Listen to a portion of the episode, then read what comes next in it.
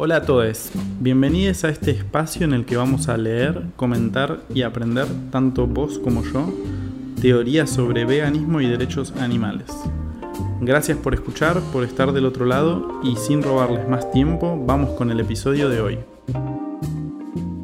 Hola gente, ¿cómo andan? Espero que muy bien. Y bueno, para el episodio de hoy vamos a trabajar, a entrar un poco en detalle eh, sobre la temática del especismo. Estuvimos en todos los episodios anteriores eh, trabajando y entrando muy en el detalle de lo que es el veganismo, la historia del mismo. Y ahora lo que vamos a abordar es el especismo, que es la discriminación arbitraria e infundada basada en la diferencia, en la pertenencia a una diferente especie. Y para entrar en el detalle de esta problemática, vamos a permitirnos cuestionar si realmente es el especismo la causa de no respeto de los demás animales o es solamente una de ellas. ¿Qué quiero decir con esto? Que muchas veces se suele pensar que lo contrario al especismo es el veganismo y eso no es tan así y hoy vamos a profundizarlo, vamos a abordar esta definición, el concepto de especismo, su historia, cómo lo considera la sociedad, cómo lo considera el activismo, vamos a hablar también de la palabra antiespecismo que es muy utilizada y es una palabra que es un tanto vaga y vamos a ver por qué y que no quiere decir necesariamente que eh, al definirnos como antiespecistas seamos personas veganas. ¿sí? Vamos a trabajar eso que a mi entender puede llegar a ser una problemática a la hora de comunicar eh, veganismo, de comunicar derechos animales. Y también vamos a ver la introducción de un nuevo concepto por parte del autor Luis Torres, del que ya hemos estado analizando sus textos y ensayos, que es el concepto del no veganismo, ¿sí? Y de que el no veganismo es realmente sí la causa de que no respetemos a los demás animales. Y bueno, vamos a poder ver cómo el no veganismo es una cuestión más abarcativa eh, sobre la problemática en nuestra relación con los demás animales. Y justamente dentro de esto que es abarcar conceptos, bueno, uno de ellos es el especismo, ¿sí?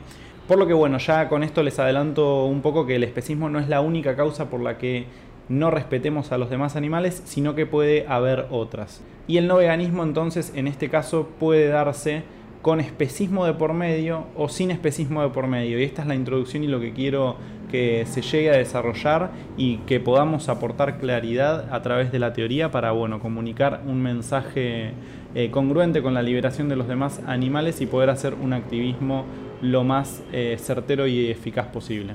Y también vamos a ver algo que considero muy importante para hacer un activismo congruente, que es el especismo de primer adoctrinamiento y el especismo de segundo adoctrinamiento, que es un texto de Damon MacDonald que viene a ponerle nombre a una problemática que es absolutamente importante de tener en cuenta, que es que cuando dejamos de financiar la explotación de los demás animales y salimos del especismo de primer adoctrinamiento, si seguimos la ideología de las organizaciones animalistas predominantes, vamos a estar adentrándonos en lo que es el especismo de segundo adoctrinamiento. Y esto es un problema para los demás animales porque justamente lo que caracteriza el especismo de segundo adoctrinamiento es que las personas que ya dejaron de financiar la explotación animal no difundan veganismo como lo mínimo en nuestra relación con los demás animales. ¿sí? Y esto es un tanto injusto y tiene muchos problemas y lo hacemos muchas veces de buena voluntad, pero sin saber que esto es realmente perjudicial para la causa que estamos llevando adelante. ¿sí? Por lo que no digo más y vamos a adentrarnos en el episodio y bueno, quédense hasta el final porque realmente considero que si hay algo muy importante de este episodio es poder llegar a ver cuál es la problemática que hay dentro de lo que es el especismo de segundo adoctrinamiento. Así que bueno, vamos con la lectura, que en este caso vamos a empezarla con el texto de Luis Tobar, Filosofía Vegana, es su página, filosofiavegana.blogspot. Y el texto es eh, sobre la definición de especismo, ¿sí? Y arranca de la siguiente manera. La Real Academia Española de la Lengua, la RAE, no acude a los libros de filosofía para esclarecer el significado de un concepto, sino que investiga el uso que hacen los hablantes del término. La RAE simplemente recoge los usos predominantes que utilizan los hablantes, pero no investiga sobre los conceptos de los que derivan esos usos. Así, en un contexto antropocéntrico, es inevitable que al hablar de especismo hablemos siempre del especismo antropocéntrico. Por esto, las acepciones que recoge la RAE no reflejan correctamente la definición conceptual de lo que es el especismo, sino que se limitan a señalar los sentidos que los hablantes suelen utilizar. Recordemos que el diccionario de la RAE señala que una acepción del término persona es la de individuo de la especie humana, excluyendo al resto de animales. La RAE no está definiendo el concepto de persona, solo refleja aquí el uso mayoritario del término por parte de los hablantes en el contexto cotidiano. Recordemos que durante siglos se excluyó a seres humanos de la categoría de persona por motivos de su raza o su sexo. Asimismo, la RAE no está queriendo establecer el significado del especismo, sino que refleja los usos en que ha comprobado que es utilizado el término por una mayoría de hablantes. Cuando hablamos de especismo, ¿a qué nos estamos refiriendo exactamente? Por ejemplo, Joan Dunayer escribe que el especismo es un fallo a la hora de reconocer igual consideración y respeto a todo no humano sintiente. Es una extraña definición de especismo en la que la especie ni siquiera aparece mencionada. Además, ese fallo podría afectar también a los humanos sintientes. Si acordamos igual consideración y respeto para los no humanos, pero no para los humanos, ¿no sería especismo acaso? Recuerdo haber leído en un foro que Dunayer deseaba corregir esa definición en una próxima edición de su libro y sustituir el término no humano por el de ser sintiente. Ahora, el problema con esta definición revisada es que podría valer para la desconsideración moral o la injusticia, pero no para definir el especismo. ¿Qué diferencia habría entonces con el racismo o el sexismo? Además, creo que ese fallo sería más bien consecuencia del especismo y no el concepto de especismo en sí mismo. De todos modos, en una entrevista posterior a la publicación de su libro, Dunayer declara que el especismo es cualquier prejuicio o discriminación basada en la especie. El filósofo Peter Singer describe el especismo como un prejuicio o actitud parcial favorable a los intereses de los miembros de nuestra propia especie y en contra de las otras, en su libro Liberación Animal capítulo 1, que ya vamos a leer en algún momento. Esta definición no puede ser correcta, puesto que refiere un tipo de especismo.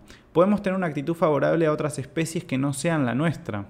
El psicólogo Richard Ryder, quien acuñó el término especismo pero no lo definió, afirma que el especismo significa infligir daño a otros porque son de otra especie, en su libro Ethics, Humans and Other Animals. Una vez más, esto parece describir un efecto del especismo más que el especismo como concepto.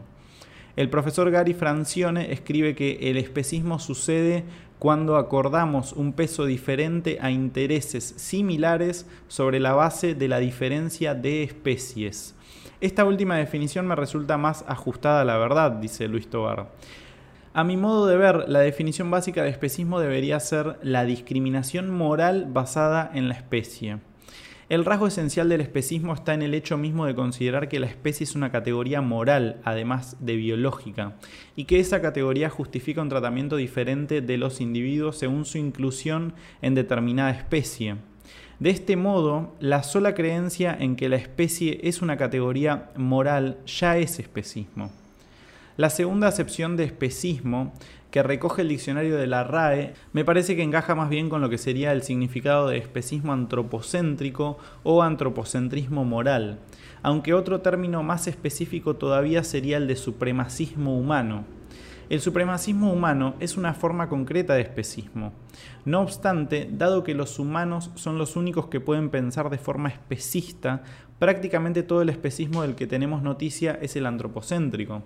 Pero el especismo teóricamente podría no ser antropocéntrico podemos reconocer la existencia del especismo que, además de estar registrado en cientos de documentos académicos, parece abrumadoramente evidente podemos razonar que se trata de una injusticia fundamental, pero reconocer su existencia y su inmoralidad no conllevaría el final del problema en nuestra relación con los demás animales, sino que solamente sería el comienzo a la hora de resolverlo. Pienso que tal vez sería ingenuo por nuestra parte que simplemente basta con eliminar el especismo para estructurar un sistema justo que reconozca los intereses de los individuos no humanos. Necesitamos una nueva teoría moral no especista que parta de la base de considerar a todos los seres conscientes como sujetos de consideración moral, tal y como han desarrollado Tom Regan, Evelyn Pluhar, Gary Francione y otros pensadores. También puede ser necesaria una teoría política animalista que reconozca nuevas categorías civiles para los animales no humanos. Algunos autores apuntan a que podemos rechazar el especismo desde diferentes posiciones morales. Esto significaría que no importa si asumimos cualquier teoría moral, ya fuera el utilitarismo, el emotivismo, el egoísmo, el contractualismo, el individualismo, el inherentismo o la teoría de derechos. La sola aceptación de la lógica implica que el especismo no puede ser racionalmente aceptado como un concepto normativo.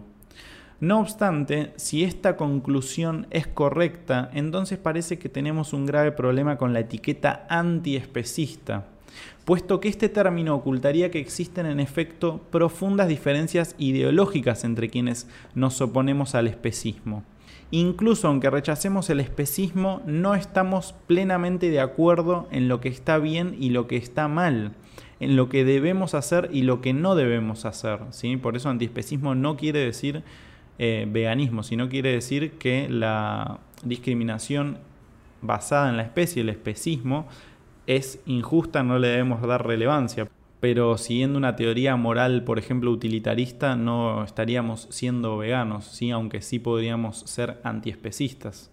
Eh, por eso es una palabra que es realmente vaga y para mí trae, trae problemas a la hora de, poner en claro las definiciones o de por lo menos dar una idea de, la no explotación de los demás animales. ¿sí?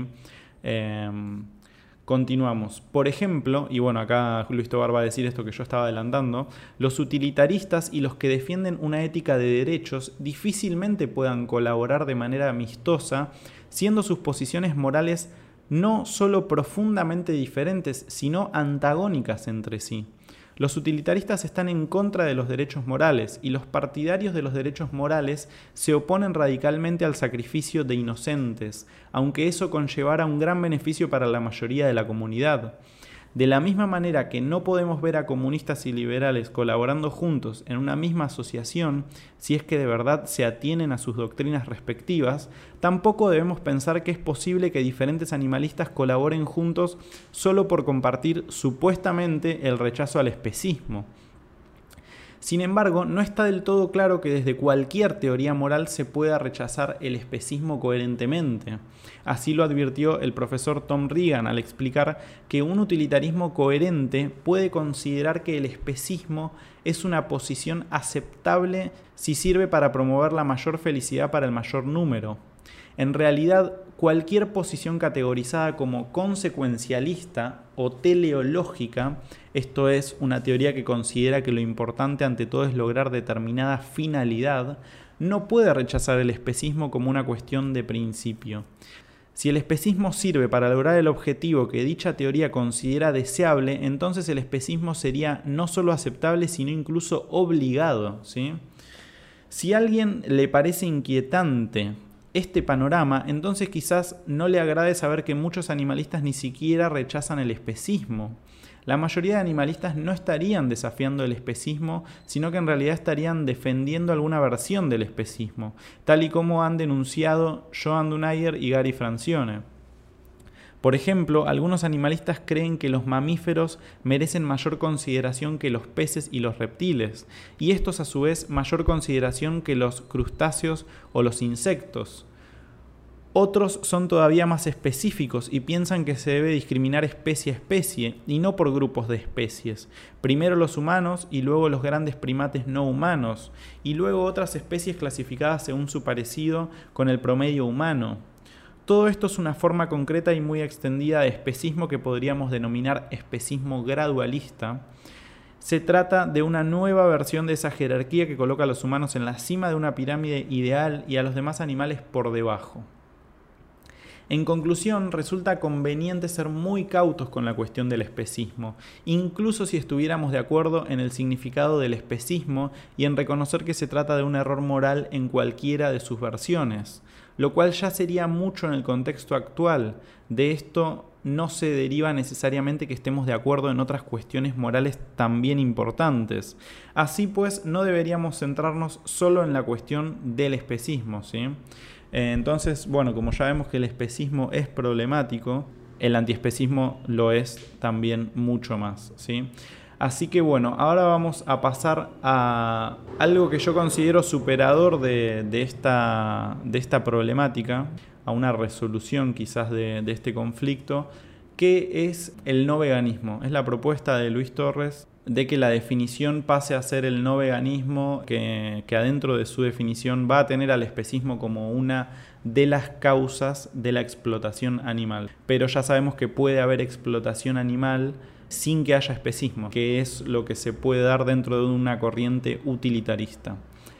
Así que vamos con este texto que el título que tiene es Inherentismo y no veganismo y parte de su título también es una pregunta y es la siguiente, ¿es el especismo la causa de la explotación animal? Un fundamentalismo entre activistas veganos es repetir sin cesar que el especismo es la causa de la explotación animal. Y yendo un poco más a lo específico, la educación especista. Pero ¿es precisa esta afirmación? Ya de movida voy a decir que me interpela el texto porque uso mucho eh, el tema de la educación especista. ¿sí? Después vamos a dar eh, también más información respecto de eso y de otro activista que se llama Samuel Guerrero, ¿sí? que voy a, voy a acercar también su contenido para que, para que pueda ser considerado su punto de vista. ¿Qué es el especismo? Según Richard Ryder, quien no marcó una definición sino una analogía, al utilizar este término como símil de otras discriminaciones arbitrarias respecto a la igual consideración moral, como el racismo, postuló, en la medida en que tanto raza como especie son términos vagos que se utilizan en la clasificación de los seres vivos según, en gran medida, su apariencia física, se puede establecer una analogía entre ellos.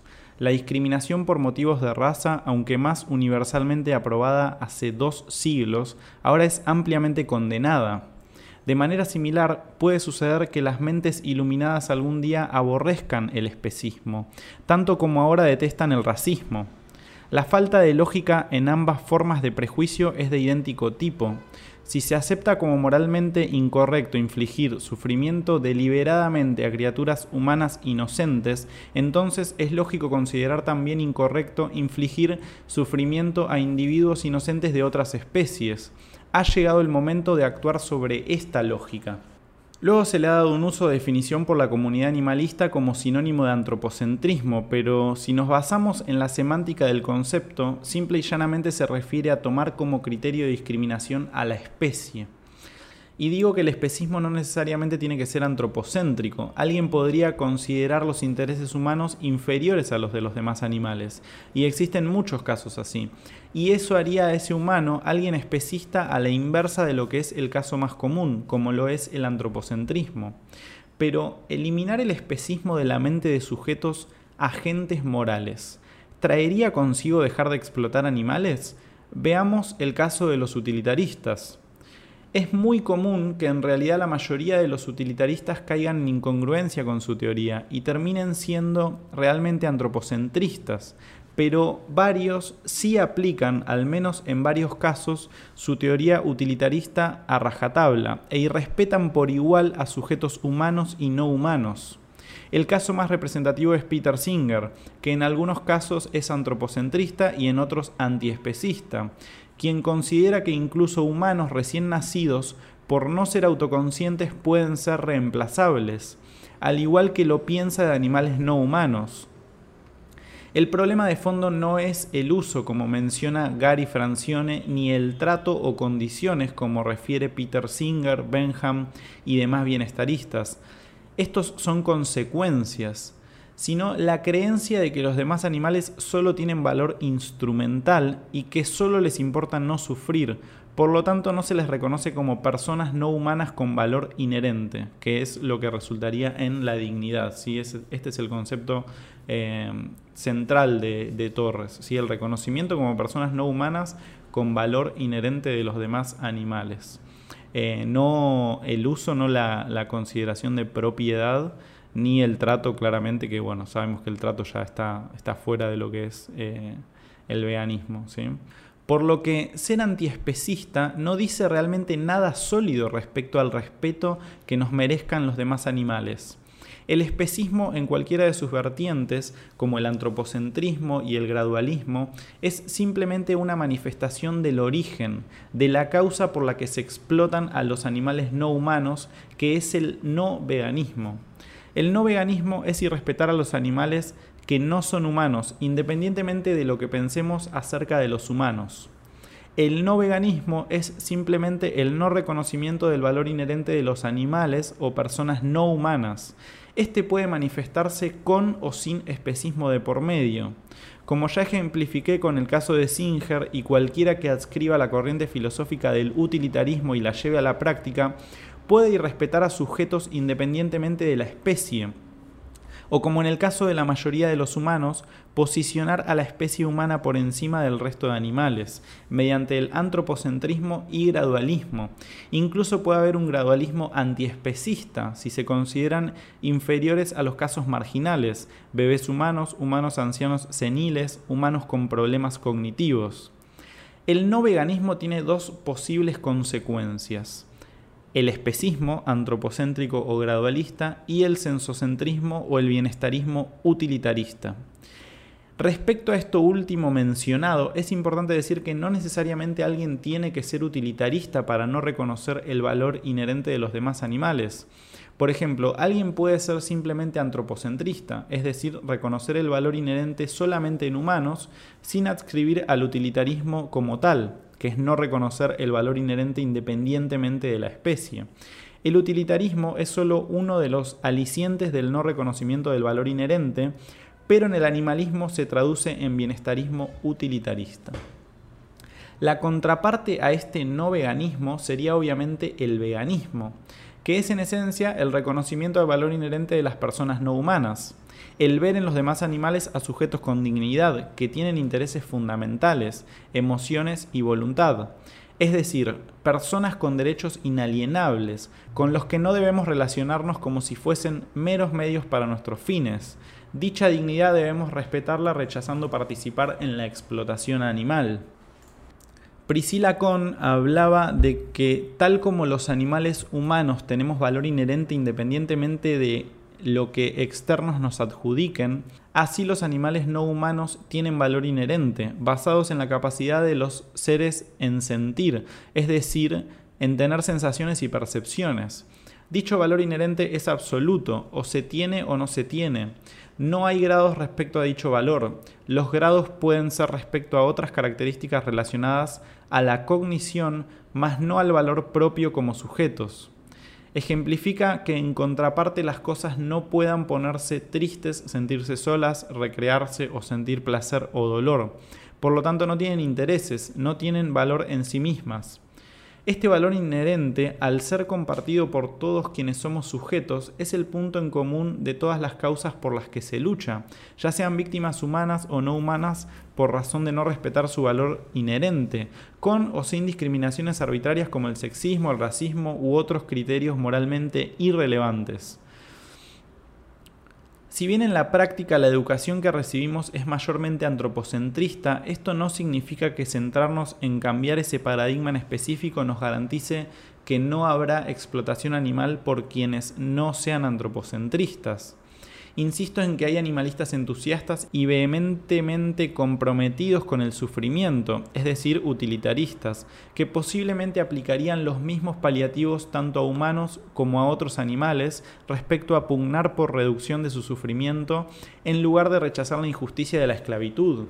Incluso no solo se les considera para servir a los humanos, sino que al haber gradualismo, manifestado como especismo de preferencias, se cree que unos animales no humanos tienen como finalidad servir a otros animales humanos usando al humano como intermediario. Tal es el caso de la gente que alimenta con animales a otros animales. En el caso animalista que corresponde a este espacio, pongo énfasis en el valor inherente de las personas no humanas, ya que es el caso que ocupa la temática de este blog, por lo que considero el punto medular es ese precisamente, el informar respecto al reconocimiento del valor inherente de las personas no humanas, es decir, en el veganismo, y rechazar el no veganismo. Claro, lo coherente si pretendemos ser justos es ser respetuosos del valor inherente tanto de animales humanos como de animales no humanos. Eso es obvio, pero para evitar confusiones considero que se debe ver al especismo, como ya lo comenté, como una manifestación o consecuencia del no respeto del valor inherente de los animales o personas no humanas, el no veganismo más hay que rechazar el utilitarismo en sí mismo también, ya que este obstaculiza precisamente el reconocimiento de dicho valor inherente y se traduce en bienestarismo utilitarista. Debemos ser inherentistas, independientemente de la especie, pero al contrario de lo que plantea Priscila Con, debemos hablar de derechos, derechos inalienables de las personas humanas y no humanas, porque el valor inherente lleva implícito tener derechos morales, al tener intereses que se vean protegidos por dichos derechos. Y bueno, con esto finalizamos esta entrada y vamos a pasar a la tercera y última que considero de muchísima importancia, que es algo de lo que hemos hablado pero no lo hemos desarrollado todavía, que es el especismo de primer adoctrinamiento y de segundo adoctrinamiento que es un texto que está en la página lluviacontruenos.blogspot que voy a dejar en la descripción de todas maneras, que es un texto de Down McDonald, que es a quien pueden ver en la foto, quienes estén viendo esto a través de YouTube, que el título es El segundo adoctrinamiento, eh, veganos especistas. ¿sí? Y antes de arrancar, voy a hablar de mi caso personal, que en este segundo adoctrinamiento es en el que estuve durante todo un año. Eh, es decir, yo voy a... Voy y cuando se da la posibilidad de explicar esto ante la sociedad, ya sea ante una persona vegana o ante una persona no vegana que haya comprendido la, cuestión, siempre digo lo siguiente, eh, aproximadamente hace dos años dejé de financiar la explotación de los demás animales, pero durante el primer año en el que dejé de financiar la explotación animal, no supe la definición de veganismo, no supe la historia del movimiento, no supe la teoría de los derechos, no sabía eh, acerca de las corrientes de pensamiento morales, el consecuencialismo, el deontologismo, dentro de los cuales está el utilitarismo y el inherentismo. Y bueno, por lo tanto a la hora de comunicar no lo hacía de una manera correcta, sino que casi todas las argumentaciones que, ofrecía partían del antropocentrismo o hacían alusión a cuestiones que están involucradas en la explotación animal pero que no atacan a la problemática de raíz. Y bueno, es lo que suele suceder cuando alguien deja de financiar la explotación animal pero no pasa a conocer la teoría de los derechos animales, no pasa a conocer la definición de veganismo, simplemente ven un problema en nuestra relación con los demás animales, detectan una injusticia, la abandonan, abandonan participar en ella, pero eso no hace que sepamos los fundamentos del veganismo, por qué es justo ese actuar. ¿sí? Entonces para ello justamente lo importante es poder estudiar la problemática, estudiar la teoría, eh, y poder argumentar eh, por qué hemos tomado una posición de justicia, ¿sí? por qué hemos dejado de financiar la explotación animal. Y no queda otra para eso que eh, informarnos, para que podamos no ser contraargumentados y para que podamos dar los fundamentos sólidos que tiene el veganismo y que lo ponen como una cuestión de justicia, de igualdad, que no es opcional para el resto de la sociedad. ¿sí? Es decir, que la sociedad detecte que, esta problemática en la que está involucrada es una problemática en la que no debería, en la que en términos lógicos no se debería poder elegir eh, no ser vegano, ¿sí? porque, porque eso impone condiciones de esclavitud para los demás individuos. Por lo tanto, vamos a eh, ya adentrarnos en este texto que como bien dijimos, es el segundo adoctrinamiento, veganos especistas, ¿sí? Y la parte 1 es el primer adoctrinamiento. ¿Qué es este primer adoctrinamiento? ¿sí? Y bueno, esto podría graficarse como lo voy a pasar a mostrar para quienes lo están viendo a través de YouTube con esta imagen, que es eh, simplemente una cuestión de, escalones, de escalones que hay que subir. Y en el primer adoctrinamiento, Damon McDonald va a decir eh, lo siguiente. Los veganos son aquellos que adoptan la postura ética de evitar causar daño a los seres sintientes no humanos.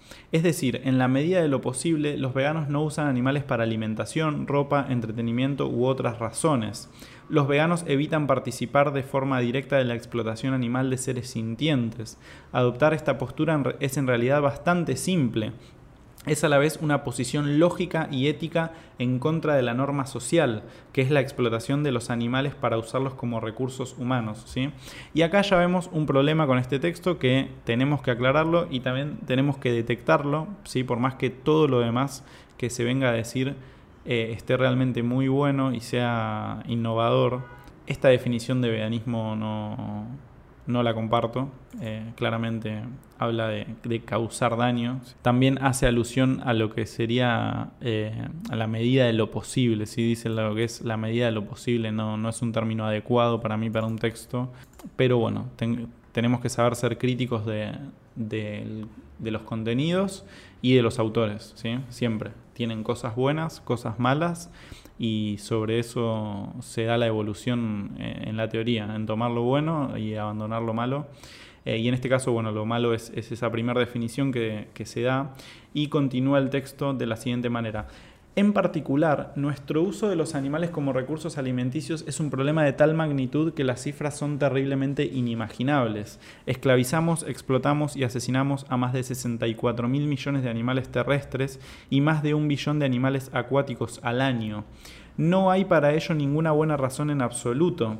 Como todo vegano atestiguará, una dieta vegana adecuada no solo es igual de buena en cuanto a sabor y variedad, sino que la mayoría dirá que es mucho mejor a todos los niveles que una dieta que incluye productos de origen animal.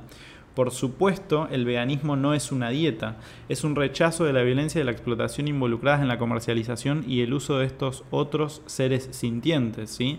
Y acá también podemos cuestionar eh, la terminología que se utiliza y también que sea eh, un problema de cantidad. Si bien la cantidad es absolutamente abrumadora eh, y esto cuando sea visto realmente con lógica por parte de toda una masa crítica de personas humanas, más de uno, más de uno tendrá, calculo y espero, para haber tomado noción, eh, la piel de frutilla, como solemos decir, porque realmente eh, eh, es horrible el número. Si bien no es un problema de cantidad, es un número que es realmente terrible, ¿sí? Digo que no es un, problema de cantidad porque es un problema de, de, ideología. Si así estemos afectando a un individuo, también tendríamos un problema. ¿sí? Eh, continúa, todo vegano actual, por el simple hecho de ser vegano, demuestra que este daño a los seres sintientes no humanos es innecesario. La mayoría de los veganos dirá que desearía haber entendido o conocido el problema y se hubiera hecho vegano antes. No hay una persona que no haya querido ser vegana antes. Por desgracia, la mayoría nacemos en sociedades que giran en torno al empleo como recursos de seres sintientes no humanos. Es algo tan extendido que resulta sencillamente imposible escapar de todos los usos de los no humanos. Llegamos a poner partes de sus cuerpos incluso en cosas tales como carreteras, neumáticos y computadoras. No es la industria la culpable de nuestro uso continuo de los demás animales como propiedades. De hecho, somos nosotros como consumidores quienes decidimos que así suceda cada vez que compramos un producto animal. Sin embargo, las buenas noticias son que, como individuos, también podemos detener la demanda y cambiar por tanto la oferta, haciéndonos veganos. Nuestra sociedad nos adoctrina en el paradigma del uso de los animales como recursos desde el momento en que nacemos. Cuando somos jóvenes, a la mayoría de nosotros se nos cuentan mentiras sobre acerca de dónde viene nuestra comida, ya que por lo general la verdad evitaría que un niño pequeño participase en la muerte y el daño de cualquier animal. Nos enseñan que está bien explotar a algunos determinados animales al mismo tiempo que amamos a otros, aunque varíe según la parte del mundo en que se encuentre uno. Y el amor por la propiedad no se traduce necesariamente en respeto. ¿sí? Los veganos sabemos que todos los seres sintientes son iguales cuando se trata de su consideración moral. Todos los animales sintientes son individuos que experimentan miedo, sienten dolor y tienen interés por vivir. Nuestros sistemas escolares y gobiernos comparan y apoyan las artimañas publicitarias de la industria. La leche es buena para nosotros. Bueno, la mayoría de los veganos lo pondrían en tela de juicio, pero lo único que sí sabemos es que no es algo bueno para las vacas. es tan fruto del sufrimiento y de la muerte como la carne, si no más. Los huevos lo mismo, se nos dice que tienen proteínas, que a casi nadie le faltan a menos que carezca de calorías, pero nos olvidamos de su tremenda cantidad de colesterol. Una vez más, ¿qué pasa con el ser sintiente, la gallina a quien reducimos a nada más que a un recurso para uso humano y que es invariablemente asesinada, ninguna sale viva, solo por nuestros hábitos gastronómicos? Todos los veganos saben que los humanos pueden prosperar a la perfección llevando una correcta dieta vegana. De hecho, puede ser mucho más saludable. Todas las principales asociaciones dietéticas de todo el mundo coinciden en que una dieta vegana saludable es adecuada para los humanos en todas las etapas de la vida. No hay duda de que, desde una perspectiva moral, ser vegano y evitar todo uso de otros seres sintientes como recursos es en efecto mucho mejor para nuestro espíritu. Cuando uno se hace vegano experimenta un verdadero cambio mental, comienza a darse cuenta de que aquello que le han dicho sobre el uso de animales no es del todo cierto y que en algunos casos la verdad ha sido ocultada, alejada de su mirada, de su mente o que ha sido directamente engañado. No sé qué definición querrá dar Damon McDonald de espíritu. Yo realmente no creo en, el alma si es que existe o en cuestiones energéticas. Em, sí podría decir que cuando uno se cuestiona la relación con los demás animales y abandona su explotación, luego sí viene un verdadero cambio mental en el sentido de empezar a ver todo con, muchísimas dudas, ¿sí? empezar a cuestionárselo todo de una manera mucho más profunda, ¿sí? ya que uno cuando se cuestiona su relación con los demás animales, que en, la que ha sido opresor toda la vida y en la que ha participado segundo a segundo durante toda la vida, ¿por qué no pensar que en un montón de otras cuestiones podemos estar siendo engañados? Así que bueno, Continúa diciendo, fuimos adoctrinados en el paradigma del uso de animales para cada aspecto de la sociedad. Debes ajustarte a ello y debes hacerlo porque todos lo hacen. Las excusas para continuar participando en el daño hacia otros seres sintientes son casi infinitas. Sin embargo, ninguna de ellas se acerca siquiera a ser una razón legítima por la cual alguien no puede rechazar la norma social y hacerse vegano. Para que alguien se haga vegano es necesario por lo general que reeduque y reevalúe su forma de pensar, que empiece a considerar las cosas con una mirada objetiva y use el pensamiento crítico para romper los mensajes sin sentido que respaldan una postura de explotación violenta. Pero la mayoría de la gente, si no toda, está de acuerdo en que causar sufrimiento y muerte innecesarios a cualquier ser sintiente es incorrecto y que no debemos participar en ello, sobre todo si podemos evitarlo. Y podemos evitarlo ese momento resulta iluminador para la mayoría de las personas, una revelación que las hace liberarse de la norma social adoctrinada y defender la justicia de los miembros más vulnerables de la comunidad moral. Parte 2. El segundo adoctrinamiento. Sin embargo, lo que a veces sucede entonces, después de que la gente escape del primer adoctrinamiento y se haga vegana, y acá eh, entiendo que quizás Damon McDonald está hablando del el veganismo más tradicional, pero yo creo que esto, como él mismo dice acá, es el segundo adoctrinamiento especista, o sea, eh, luego de dejar de financiar la explotación animal, si no conocemos la definición de veganismo, no podemos decir que, somos veganos, que es como bien dije antes, eh, la historia de, de, mi primer año luego de dejar de financiar la explotación animal. No considero que en ese primer año yo haya sido una persona vegana, sino que coincido totalmente con él, no en esta parte del texto, sino en lo que quiere decir en la generalidad, en la esencia de, su, de su ensayo, de su escrito, que es que algunas personas pasamos por el especismo de segundo adoctrinamiento, que es desconocer la teoría de los derechos animales y desconocer el significado de la palabra veganismo. ¿sí? Entiendo que en la sociedad esté muy divulgada la idea de que cuando uno deja de financiar la explotación animal pasa a ser una persona vegana. Hoy en día pienso que eso no es así y continuamos igual con el texto para que después ustedes puedan pensarlo o cuestionarme la idea que, traigo acá al debate. ¿sí? Continúa diciendo que luego de que la gente escapa del primer adoctrinamiento y se hace vegana, puede ser visto como un paso hacia atrás y una inmediata traición hacia la justicia para los demás animales. ¿Y cuál es esta injusticia? Que muchos veganos parecen caer en la trampa de, adoctrinarse a sí mismos en el movimiento animalista que es un movimiento liderado por grandes organizaciones enfocadas ante todo en recaudar donaciones. ¿sí? Y esto es algo que vamos a trabajar episodios más adelante porque mm, esto no hace más que perjudicar a quienes decimos defender. Y me parece central que podamos romper con toda esta dominación de estos grandes grupos que, no difunden veganismo, ¿sí? que, que principalmente están enfocados en perseguir donaciones, en sostener grandes negocios. ¿sí?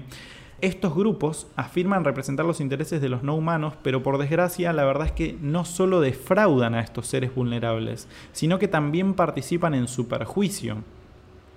Y bueno, cuando leamos lluvias sin truenos, también vamos a, darnos cuenta de esto y va a ser más claro todavía el panorama de, lo que estamos diciendo acá en unas pocas palabras.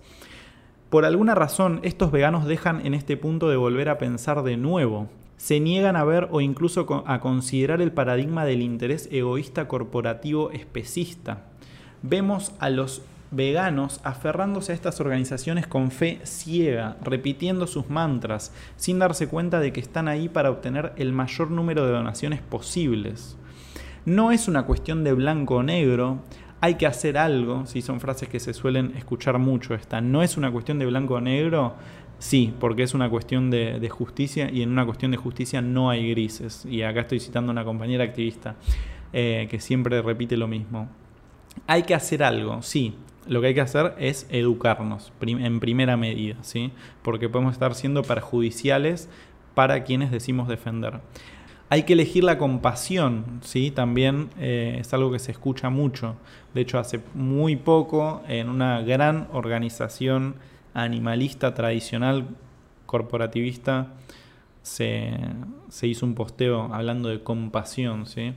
El mundo no se hará vegano de la noche a la mañana, también es otra cuestión que se usa mucho, tanto por parte de personas no veganas como por parte de, de personas que, ya son veganas, o bueno, lo que sería el especismo de segundo adoctrinamiento, como está definiendo Damon McDonald. Los animales están sufriendo ahora. Esto es muy utilizado para dar el visto bueno a las regulaciones. Y sabemos que las regulaciones y la ideología de bienestar animal viene a perpetuar la, idea de los animales como objetos estos mantras y muchos otros refuerzan una posición de compromiso derrotista desde una perspectiva vegana, pero también les brindan a los no veganos la oportunidad de evitar abordar o incluso conocer una posición moral que en realidad es muy simple y clara. Estos veganos, por lo general bien intencionados, siguen la corriente y creen casi sin dudarlo de que las personas no pueden ser educadas en el veganismo en realidad es bastante extraño. Personas que fueron educadas en el veganismo y se hicieron veganas, luego adoptan la postura de que otros no pueden hacerlo. Esto es terrible realmente. Si lo pensamos, esta es una postura un tanto odiosa que considera que somos individuos especiales o que somos más compasivos que el resto, o que estos carecen de compasión, ¿sí? Esto no va sobre nosotros o sobre nuestra compasión, no es una cuestión de compasión en absoluto, se trata de justicia para los animales, se trata de hacer lo correcto, no de aceptar formas correctas de hacer lo incorrecto. Si rechazamos la explotación de los demás seres sintientes, lo último que deberíamos hacer es sugerir la existencia de niveles y formas de participación en la explotación que están bien para algunos. No es así, siempre están mal, es una cuestión de blanco o negro. Los veganos lo saben, establecer la línea de no usar seres sintientes no humanos como nuestras propiedades es muy fácil de hacer. Lo mínimo que podemos y debemos hacer por los demás animales es dejar de usarlos actuando y siendo veganos. Este debe ser el mensaje claro de cualquier persona que afirme representar los intereses de los animales. Ciertamente no querría que representara mis intereses alguien que aceptara y se dedicara a fomentar mi consumo los martes, miércoles, jueves, viernes, sábados y domingos, pero no los lunes, y que sugiriera por defecto que está bien consumir esos mismos lunes productos de la explotación que resultan del sufrimiento y la muerte de mis compañeros. No quisiera que nadie promoviera que fuese trasladado al matadero por carretera como una mejor alternativa a la de ser transportado por mar y asesinado en otro país. Como es obvio, lo que quisiera es que no me matasen en absoluto, ni que me criaran para ser usado como recurso, para empezar. No me gustaría que nadie que representara mis intereses le dijera a la gente que debe simplemente intentar reducir su explotación sobre mí. Lo que querría es no ser explotado, porque está mal. Lo que querría es que a la gente se le pidiera que dejase de hacerlo. Y eso es exactamente lo que deberían estar haciendo los veganos. Es de lo más lógico. Veganos educando a otros sobre el veganismo. No cuesta dinero, esto es muy importante de saber y de romper quizás con algún cierto mito que en torno a esto, es un mensaje de justicia consecuente, inflexible, que de verdad representa el interés genuino de los no humanos en no ser utilizados en absoluto. Hacen falta oportunidades, a la mayoría de las cuales se renuncia de forma intencionada, de educar a las personas e informarles sobre la diferencia significativa que pueden marcar haciéndose veganas. Ahora bien, para muchos esto requiere un poco de pensamiento crítico, un poco de educación, alguna idea de cómo introducir a las personas en conversaciones sobre el veganismo como un imperativo moral. Si esto es clave, que el veganismo sea difundido como un imperativo moral y no como algo que pueda ser o no elegido es un deber, es un deber de respeto que tenemos para con las demás especies. De hecho, no, creo que decidamos, o sí, podemos llegar a decidir ser veganos, pero es algo que, no nos queda otra cuando lo analizamos y por eso tomamos eh, el camino del buen actuar, ¿sí? en términos éticos. ¿Qué impide a los veganos hacerlo? ¿Es el tiempo o el esfuerzo lo que hace aquí que los veganos rechacen incluso considerar este enfoque tan básico y lógico? ¿Son sus propias malas experiencias con personas que se centraron en el trato, las campañas monotemáticas y las imágenes gráficas liderados por las grandes organizaciones animalistas recaudadoras de donaciones? ¿Es porque los grupos animalistas recaudadores de donaciones no quieren que la gente lo haga en favor de sus exitosas campañas monotemáticas de recaudación de fondos? Debemos recordar que estas organizaciones tienen tácticas que se enfocan y dependen de solicitar más donaciones.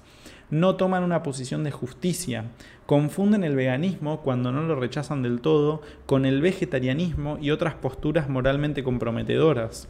El vegetarianismo no es una posición moralmente coherente, todavía implica la muerte, el sufrimiento y el uso de los no humanos como recursos, es solo una dieta es solo una puerta de acceso a la continuación de la participación en la explotación de los indefensos. No somos vegetarianos, somos veganos y hay motivos para ello. Estas grandes organizaciones animalistas, a través de su amalgama de posturas de explotación, afirmando representar a los animales, han creado un movimiento de confusión masiva, un movimiento que se asocia con los explotadores de animales y que hay algo que saben hacer muy bien, solicitar dinero a veganos y no veganos por igual crean coaliciones entre veganos y no veganos que dicen preocuparse por los animales, pero enfocándose ante todo en el uso nominal de problemas singulares que los no veganos pueden abordar con su apoyo. Estas muchas y variadas campañas especistas, monotemáticas, seguirán y seguirán por siempre, ¿sí? buscando y persiguiendo el dinero. Recuerden, y voy a meter un comentario acá antes de seguir con el texto, que las donaciones son para los santuarios. Este movimiento animalista especista dedica su tiempo y sus recursos en cualquier cosa que no sea cambiar el paradigma de los animales. Lo que los animales necesitan es un mensaje de justicia claro, consistente, directo e inflexible. Los animales necesitan un movimiento vegano y como veganos es incoherente que promovamos cualquier cosa menor que ese mensaje. Recordemos que quisiéramos haber sido personas veganas mucho antes de que adoptamos el veganismo. Entonces, ¿por qué no acercarle esto a, la gente? ¿Por qué negárselo? Cualquier cosa menor que un mensaje que indique con claridad que si de verdad nos importan los animales, entonces el veganismo debe ser un imperativo moral, será un mensaje que comprometa aquella misma postura en la cual nosotros como veganos pretendemos creer y vivir. Rechazá el segundo adoctrinamiento, dice Damon McDonald. Rechazá cualquier persona, grupo o postura que implique enviar un mensaje que perpetúe la explotación de los no humanos. Rechazá el especismo. El único mensaje que necesitamos, el único mensaje que cubre todos los temas, el uso injusto de los no humanos, es un mensaje que establece sin titubeo que el veganismo es la única forma en que puede haber justicia para los animales. Este es un asunto de justicia social y necesitamos cambiar el paradigma. Para ello tenemos que cambiar el discurso. Como veganos debemos liderar el camino y ser coherentes e inflexibles en nuestro mensaje de justicia. Educate y luego educa a otros. Esta es una cuestión de blanco o negro. La única área gris es la zona de los donativos.